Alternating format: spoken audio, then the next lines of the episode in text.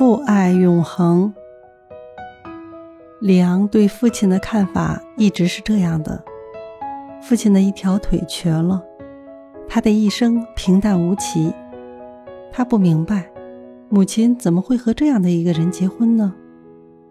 一次，市里举行中学生篮球赛，里昂是队里的主力。他找到母亲，说出了他的愿望。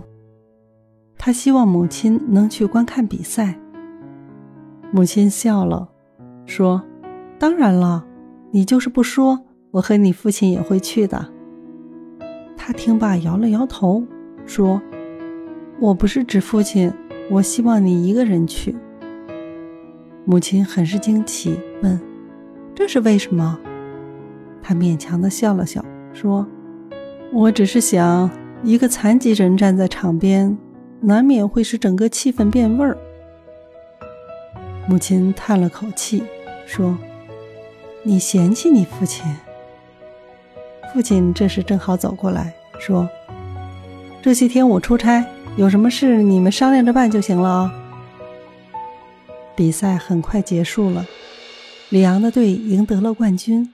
回家的路上，母亲很高兴。要是你父亲知道了，他一定会激动的放声高歌的。里昂沉下了脸，说：“妈妈，我们现在别提他好吗？”母亲无法接受他的口气，尖叫着说：“你必须告诉我这是为什么。”里昂满不在乎的笑笑说：“不为什么，就是不想在这时提起他。”母亲的脸色变得凝重起来，说。孩子，有些话我本不想说，可是假如我再隐瞒下去，就会伤害到你的父亲。你知道你父亲的腿是怎么瘸的吗？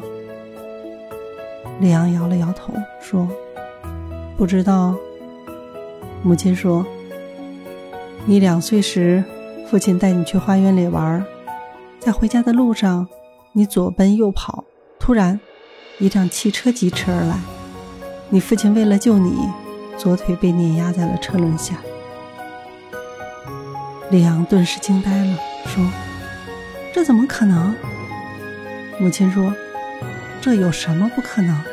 只是这些年来你父亲不让我告诉你罢了。”两个人默默地走着。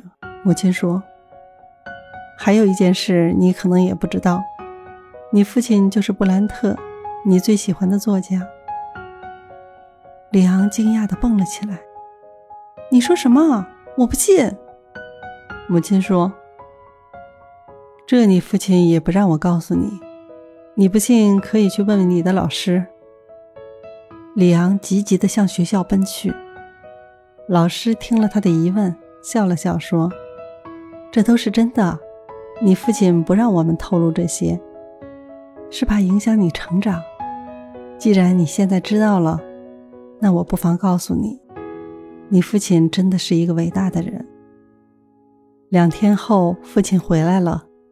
里昂问父亲：“你就是大名鼎鼎的布兰特吗？”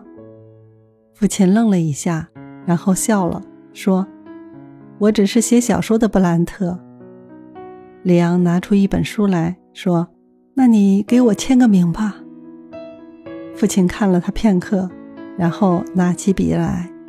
在扉页上写道：“赠与里昂，生活其实比什么都重要。”布兰特。